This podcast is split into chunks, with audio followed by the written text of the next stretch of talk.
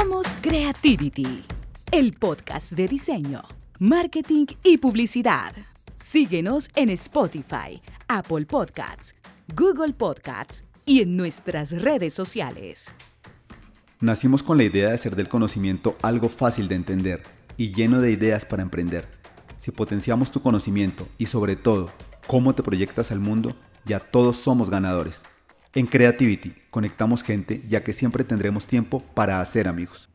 Nunca permitas que tu pasión por volar se vea opacada por la facilidad y la tranquilidad de caminar.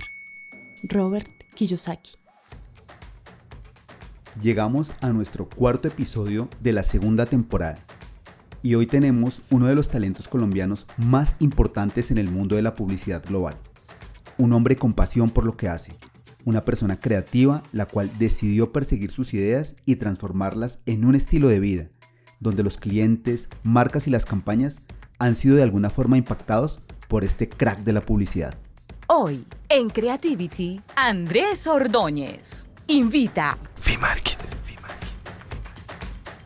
Bueno, iniciamos este episodio, el cual promete ser lleno de creatividad. Estamos con Andrés Ordóñez.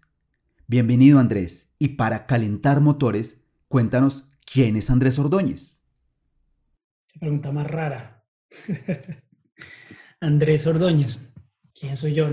yo, bueno, soy el Chief Creative Officer de FCB Chicago, que es la oficina principal de FCB Mundial. Nací en Bogotá y estudié allá hasta que me gradué del colegio. Después me vine para Estados Unidos, empecé a estudiar finanzas y a mitad de carrera, mientras tenía un minor en arte, un profesor me habló de, un, de una universidad que se llama el Miami Art School, que debería ir a intentarlo. A usted le encanta esto, la policía, porque no va a mirar esto. Y me fui para allá, conocí la universidad y el otro día renuncié a todo, al trabajo, porque estaba trabajando en un banco. Renuncié a la universidad y esto es lo que quiero hacer. Y cambié completamente a publicidad. Crecí en la publicidad, entonces siempre había tenido esas ganas, pero, pero no sé, y, ahí comenzó todo, ahí comenzó todo, España, Puerto Rico, Miami, Chicago dos veces y acabamos. Pasar de las finanzas a la publicidad es un tema de decisión dura, pero también de pasión, de comprender y enrutar tu vida con un propósito, el propósito de hacer lo que quieres por el resto de tu vida. Y Andrés lo tenía más que claro. La publicidad, si la, es como todo. Yo siempre digo que yo tengo dos hijas y siempre les he dicho, hagan lo que, lo que les apasione. Tal vez los números para mí van a ser un trabajo, pero la publicidad no es trabajo. La publicidad, lo que encontré en la publicidad es algo que me encanta, es una pasión. Entonces, cuando uno trabaja en algo que le apasiona, no, no, no, o sea, no hay cómo decirle que no y le meten uno el doble de corriente. Entonces, cuando uno se siente cansado, pues acuerda lo que está haciendo. Y la otra es que no es lo mismo todos los días. Y me he dado cuenta que soy, obviamente con el tiempo uno aprende y se da cuenta que soy, eso es parte de mi personalidad. Todos los días me gusta algo nuevo, intentar algo nuevo, eh, encontrar maneras de devolverle al mundo por todo lo que me ha dado. Y la publicidad me da todas esas cosas. Eh, encontré en ella la pasión y encontré un estilo de vida, encontré una manera de agradecer, encontré una manera de festejar cosas lindas, de juntarme con gente nueva, de aprender de todo un poco eh, los números eran solo un, solo un caminito y la publicidad no le abre mil caminos. Andrés, el mundo está un poco dividido a nivel de ideas de trabajo. Algunos conocemos y promulgamos el trabajo con pasión, como lo mencionaste ahora, y quizás pasemos tiempo extra desarrollando ideas y proyectos. Otros profesionales están con una onda bien interesante de horarios de trabajo reducidos, desarrollo de vida con intención de salud, desarrollo mental y espiritual, desde nuestra empresa estamos convencidos que si te gozas tu trabajo, no termina siendo trabajo y si te pagan por divertirte es un escenario perfecto. Pero, ¿cuál es tu opinión? Uf, es difícil, pero por ejemplo, yo di una charla hace como tres años y una persona me preguntó, y era un montón de gente, y fue, me dijo, es que tenía unos miedos dentro de la compañía que esa persona trabajaba y entonces me decía, es que yo no sé si estoy haciendo lo correcto con mi vida porque es que no me gusta mi jefe, me da miedo pedir permiso, me da no sé qué, no sé qué, no sé qué, usted lo que está es en el sitio equivocado. Entonces, si uno se siente esclavo, si uno siente que está trabajando mucho, si siente que no sé qué, pues lo que está es en el sitio que no debe estar. Lo que sí no está, lo que sí es difícil de entender si es si no quiere uno trabajar, porque creo que ahí sí la cosa está un poquito más complicada. porque no, no, no es nada fácil vivir en este mundo sin, sin trabajar, pero lo que sí es increíble es que cuando uno encuentra el trabajo que a uno le apasiona, le cambia uno la vida por completo. Le abre nuevos retos, eh, le empieza a ir uno increíble. Eh, las cosas llegan porque uno le mete el corazón a lo que le encanta y de por ciento el resto llega. No hay que estar buscando otras cosas, hay que estar buscando la plata, no hay que estar buscando nada. Uno le mete el corazón a lo que le encanta y el resto se, se organiza se va organizando. Y creo que tal vez eso pasa mucho. La gente está, creo que vivimos en un mundo donde la gente está buscando la felicidad de alguna manera. Entonces todo se sobreanaliza demasiado, pero a veces uno va tan rápido y probando tanto y no para un segundo decir tal vez sea por acá. Entonces hay que, hay que escuchar un poquito el corazón y la pasión y decir hay algo acá y si hay algo ahí hay que intentarlo, hay que intentarlo, hay que meterle duro porque nada es fácil, pero donde lo encuentre le es una delicia, es, una, es, es algo que, que es, es difícil de explicar, pero a mí me siempre me dicen, usted no para. O sea, me encanta trabajar, entonces lo hago es porque me apasiona y le, digo, ¿usted de dónde saca toda esa energía? Porque me encanta. Entonces creo que eso es lo que le diría a alguien que esté brincando de un lado para el otro, es búsquelo, pero cuando sienta un poco, denle la oportunidad, porque tal vez no le están dando la oportunidad a muchas cosas por tratar de, por una ansiedad de buscar, encontrar el sitio o lo que sea, o lo que le está diciendo la sociedad. Yo, yo, a mí siempre me preguntan, porque obviamente por la posición, latino en una posición así, eh, le pregunto a uno, ¿viste cómo llegó? Entonces eh, yo le digo como un gringolas. Usted dice, esto es lo que me gusta y por allá se va uno de cabeza. Y así llega. Todos, yo digo que todos, todo el mundo tiene un superpoder. Así es como lo veo. Y, y cuando sabe uno cuál es el superpoder de cada persona, pues, las cosas que puede hacer es increíbles. Yo trato de rodearme con gente que tiene unos poderes súper lindos y cuando nos juntamos y nos revolvemos entre todos hacemos cosas súper lindas. Entonces hay que encontrar, cada uno tiene su superpoder y tiene que encontrarlo.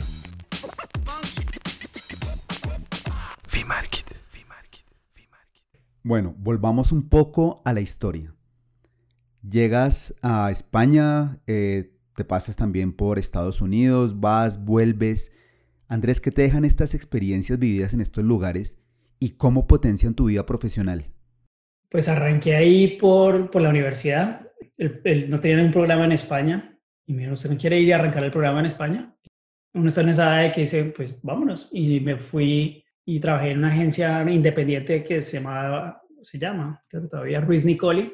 Y ahí tuve la oportunidad de vivir en España, en Madrid, entender un poco. Siempre tuve como un poquito la curiosidad de cómo sería ese país y cómo sería esa ciudad. Y me encantó, pero después decidí volver. La verdad, le, cogí mucho cariño a cómo me han tratado acá las oportunidades que se me han dado y se presentaron diferentes oportunidades y volvimos, pues volví y terminé, fue, fue en Puerto Rico. Y, y eso fue una delicia porque entonces me llamaron y me dijeron, no, que si quiero venir y ser director de arte para la cuenta de Jeep. Dijeron, pues una playa con Jeep, haciendo publicidad para Jeep. Un año, un año, siete años me quedé en Puerto Rico. Hay creativos que llevan conmigo desde Puerto Rico, que quiero un montón. Llevan 16 años trabajando con, llevamos 16 años, llevamos tres agencias ya juntos. Y, ahí comenzó todo, ahí comenzó toda esta locura que ha sido un, viaje increíble de networks grandes, agencias independientes. No me he movido mucho, le debo la mayoría de mi carrera a BBDO y ahora hace un año, exactamente hace una semana, cumplí un año en FSB. Lo que trato de hacer, y lo, lo vengo aplicando mucho desde que pues tengo la oportunidad de ser Chief Creative Officer, es tratar de trabajar con gente de, muy, muy, que, que, tiene un poquito de ese background de venir de diferentes, haber probado un poquito el mundo. Porque lo que pasa es de que cuando uno se queda en un solo sitio, son los mismos cuentos, son las mismas historias, son las mismas noticias, son lo mismo todo. Entonces, la publicidad que se genera en un grupo así es, es, es la misma, es como un chiste. Uno cuenta un chiste y al otro día una fiesta y tiene el mismo chiste, porque es el mismo grupito alrededor pero cuando uno se, se cubre o se llena de gente de todo el mundo, todos, todos perseguimos cosas súper lindas y todo el mundo trae unas experiencias tan diferentes que las ideas eh, trascienden. Entonces, cuando ya uno crea publicidad de esa manera, deja de crear publicidad, yo le digo acá que es publicidad por zip code. Entonces, por ejemplo, la última agencia en BBDO, cuando comenzamos, era mucha gente de la misma ciudad. Y a los tres años, cuando me fui, ya éramos de 23 países y, 27, y habían 27 idiomas. Y la publicidad que salía se generaba, entonces viajaba. Entonces, de repente, lo que habíamos hecho para Estados Unidos estaba, lo estaban usando en Asia. O lo que estábamos, entonces empezó todas las ideas a, viajar. ¿Y por qué era? Porque nadie tenía, nadie traía a la mesa algo de la zona, sino todo el mundo traía algo global.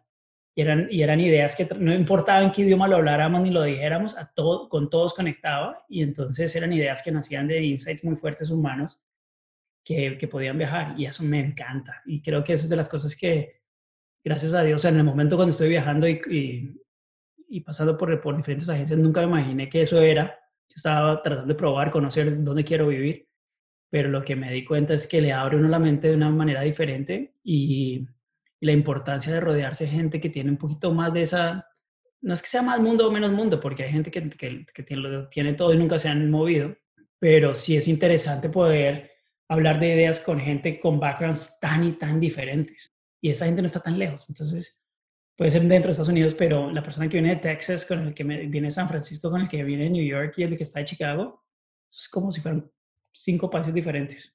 Entonces es súper lindo y creo que eso es lo que más le he aprendido a, haber tenido la oportunidad de viajar y conocer. Andrés, con una persona que se mueve tanto como tú, que está tan inquieta todos los días, ¿cómo es un día laboral en tu vida? Bueno, eh, yo no duermo mucho. Yo necesito dormir entre 5 y 6 horas. Entonces me levanto todos los días a las 4 y media de la mañana y salgo a correr o a montar bici o a hacer algo por una, una, entre una hora y media o dos horas, porque es como el momento de despejar la mente. Es como que trato de usar eso como que el reset del día, como para arrancar la mente bien fresca. También me ayuda que si tengo un problema del día anterior, por ejemplo, ¿qué música le vamos a poner a ese comercial? O eh, ¿cómo vamos a arreglar este problema? Eso me ayuda un montón, como que cuando uno corre y todo, eh, la, la mente trata, se centraliza bastante, se canaliza mucho la información y me ayuda a poner atención un montón a esas cosas. Entonces me ayuda un montón a arrancar mi día siempre con algún tipo de ejercicio. Eh, y normalmente mi, primer, mi primera reunión arranca a las 8 de la mañana, 8 y media de la mañana.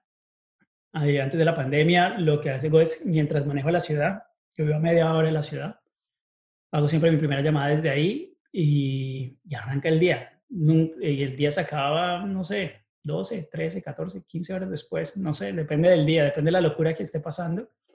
Hay días más cortos, hay días más largos. Pero cuando ya, ya entro a la oficina, nuestra oficina es una oficina, somos 800 personas y somos 230 creativos y 100 en producción, que es más son los grupos con los que yo ando más que nada. Entonces, tenemos unas paredes donde cada grupo tiene sus, ideas y es una delicia porque es como es donde empieza el día. Se va uno y contra, y dibujamos y hablamos y pintamos y no sé qué, y nos pasamos a la otra pared. O a veces empiezan ahí a encontrarnos los superpoderes. Entonces uno una idea y dice, uy, llámame Natal. Entonces trae uno a la persona y entonces dice, ¿qué cree esto? ¿Cómo le podría hacer esto? Y así se va el día en un segundo. Cuando uno menos se voltea, le dicen, son las tres y no almorzado. Entonces uno va y almuerza en la mitad de la otra reunión y sigue. Y después llego a la casa y, y, no sé, me quedo un rato despierto, trabajo un rato más y ya, y arranco el otro día. O sea, trato, mucho de ver si puedo llegar y estar con mis hijas y ponerlas a acostar y poder dedicar su tiempo, obviamente. Eh, y el otro día, otra vez lo mismo. Y después llega el fin de semana y siempre, cuando llega el fin de semana, siempre hay un par de días que se quedan dando vueltas. Entonces, pero son normalmente las que se quedan vueltas es o la muy mala que hay que arreglar o la muy buena que tiene y no cómo la hago mejor todavía. Entonces es súper interesante. Somos publicidad. Normalmente las personas que trabajamos en el mundo de la publicidad, el diseño, el arte o en todo este mundo de las industrias creativas tenemos diferentes formas de alimentar o hidratar el cerebro. Algunos leemos, otros buscan ver buen cine, quizás naveguemos por el mar infinito de Internet o simplemente salgamos a la calle a que ésta nos hable nos inspire. Pero, ¿de dónde salen las ideas de Andrés Ordóñez? Uy, no tengo ni idea. Si supiera de dónde saldrían, pucha, monto una fábrica de eso. Pero lo que sí sé es que cuando nace, cuando uno escucha una buena idea, no hay una sensación más rica que exista. Eso es una delicia. Es que la oye uno y genera una emoción. Es una emoción, porque es una emoción. O nosotros hicimos un conversar hace muchos años que me ayudó a mí, me disparó mi carrera, que no se hizo storyboard, no se hizo nada la escribimos y me acuerdo que él fue a, leerla, o sea, y fue ese sentimiento, y dijo, uy, esto, esto, esto lo hace uno llorar. Fuimos donde el cliente, se la leímos y el man empezó a llorar. El cliente empezó a llorar. Entonces, eso es lo que se siente, eso es lo que se siente. Pero cuando uno no siente, hay algo que no está por ahí. A todo el mundo se nos olvida que nosotros somos, eh, a, todo el mundo lo mueve los sentimientos. El corazón lo mueve uno durísimo y a veces, no, la gente hace unas decisiones súper racionales. Pero, la, pero la, de, del punto en que uno está a punto de hacer una compra, hay una parte adentro de uno que le está lo está acordando de ese pedacito de, de información que en algún momento lo conectó a uno y, y, lo hace acordar de eso. Entonces, las ideas no caen, caen del cielo y hay otras que no, y hay muchas que caen del cielo repetidas y ahí es donde toca decir, no, eso ya existe, entonces toca estar bastante, que asegurarse de que, que, hay que cuidarse y hay que estar revisando, hay que estar leyendo, hay que estar mirando y hay que estar bien conectado con el mundo de la publicidad, pero son milagritos, son bien lindas las ideas y, y no sé, tal vez es porque es lo que más, más me encanta y es, es, sentir, si uno no siente, si la publicidad no lo hace uno sentir nada, no está haciendo lo que uno debe estar haciendo. Las agencias contratan los mejores con diferentes habilidades a veces esas habilidades ganan premios y esos premios pueden hacer que tu ego te haga levitar. ¿Cómo manejar esos instantes de gloria y no sentir que vienes del Olimpo? Yo no creo en egos. O sea, yo creo que yo siempre le digo a todo el mundo que cuando los, los voy a entrevistar, les, les, les, digo, yo, yo contrato eh, primero por química. Eh, porque hay gente que he en, en, mi carrera de que no son muy buenos en su momento, pero tienen el corazón en el sitio que es y sacan cosas increíbles, porque uno, el, el, trabajo más importante de uno cuando llega a ser jefe es, es, es, es aprender a abrirle las alas, a abrirles la oportunidad de que saquen todo lo que quieren hacer porque están detrás de una idea linda o mil ideas lindas.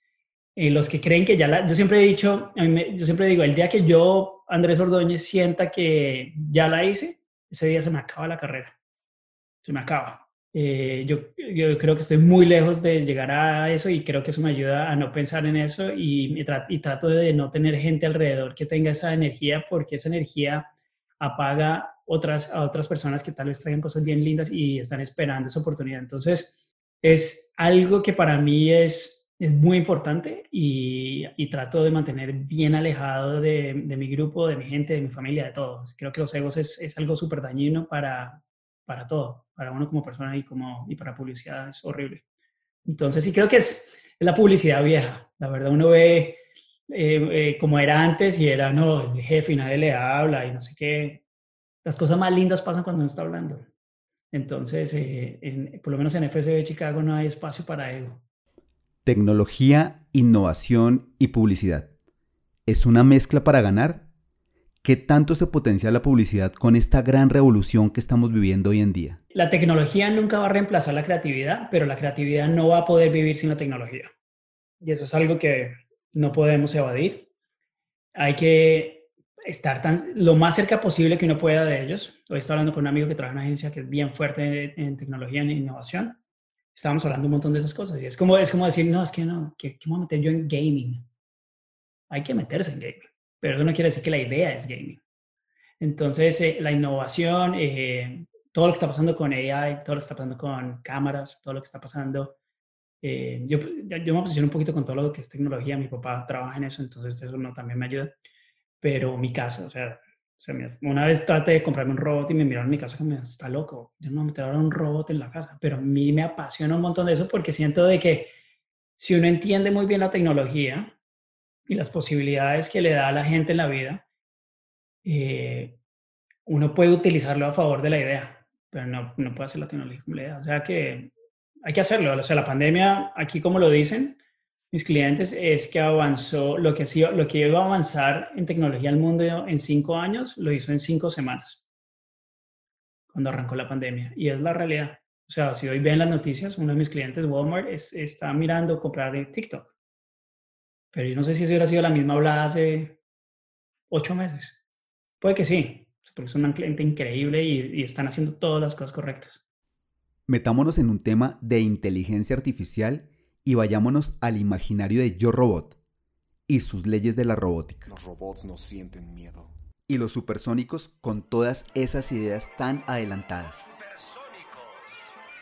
Hoy existen aplicaciones que crean logos, te dan la mezcla perfecta de fuentes tipográficas o te organizan tus ideas en tableros creativos totalmente digitales y 100% funcionales.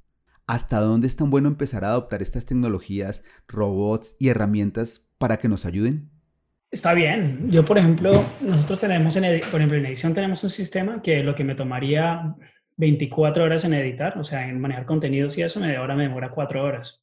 Entonces, eh, ya le puedo poner tags a todas las cosas y puedo buscar una imagen de, cualquier comercial que hemos hecho en la historia de la, gente. O sea, hay que usarlo. Hay que usarlo porque lo que hace es que le da uno mucho, lo hace uno mucho más eficiente. Lo otro es, mi teoría es que los robots y todas estas tecnologías y todas estas cosas ellos pueden duplicar lo que ya está hecho. Ellos no pueden inventar. O sea, lo lindo de la creatividad es que cuando hay creatividad pura, es algo que nunca se ha hecho.